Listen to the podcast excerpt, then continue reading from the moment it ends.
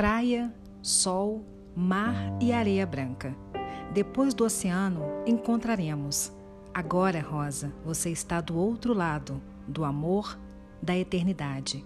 Isso é só uma viagem, de volta para o seu leito que sempre foi seu. Todos nós temos o nosso lugar, imagino, de paz e de luz, onde não tem inveja, consumo e maldade. A pureza estará sempre no coração das pessoas. Quem sabe um dia nos encontraremos nesse leito de ternura.